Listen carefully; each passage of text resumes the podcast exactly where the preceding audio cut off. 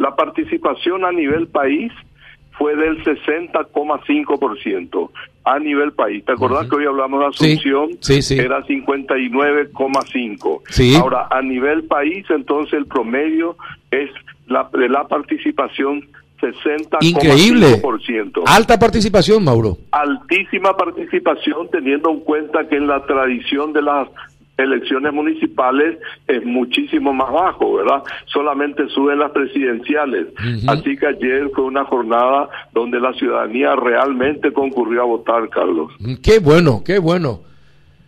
Ahora, eh, tenemos votos en blanco, Carlos. Sí. Votos en blanco a nivel país siempre, 81.210 votos en blanco, que representan el 2,89 del total electoral. Votos nulos, tuvimos 13.264 votos nulos, siempre a nivel país, que representa el 0,4% del total de votos. Y votos a computar a nivel país, 699 votos, que representa el 0,02%. Ahora, yendo a los distritos, el Partido Colorado obtuvo o ganó en 163 distritos, el Partido Liberal Radical Auténtico en 62 distritos, el Partido Encuentro Nacional Pache Querida, eh, Partido Revolucionario Federalista y UNACE ganaron un distrito cada uno de estos partidos que te mencioné. En alianzas eh, ganaron 22 distritos las alianzas que se formaron y movimientos independientes ganaron en 8 distritos, Carlos. 30 en total, sí. 30 en total. ¿Qué? Ayer decían 37, Luis Alberto. ¿Qué era 37? Ayer decían alianza, decían en general 37. No, tenemos tenemos 22 alianzas.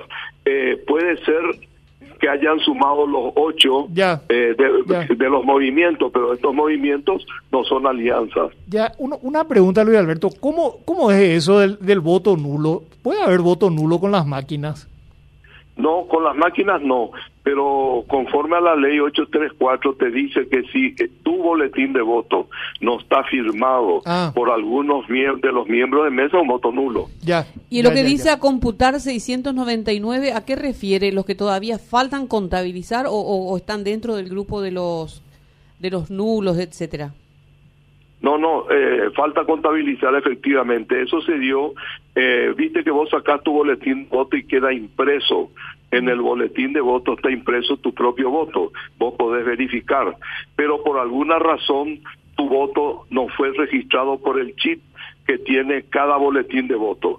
El voto en cada boletín se imprime eh, a la vista, digamos, del elector y en un chip que sirve luego eh, para el escrutinio público, ¿verdad?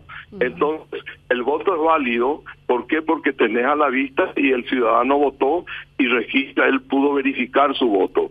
Y es a computar porque eh, va a quedar a cargo, de, los magistrados de los tribunales electorales eh, registrar ese voto y por eso acompaña el boletín de voto acompaña al alta donde se dice que en esa mesa hubo un voto a computar.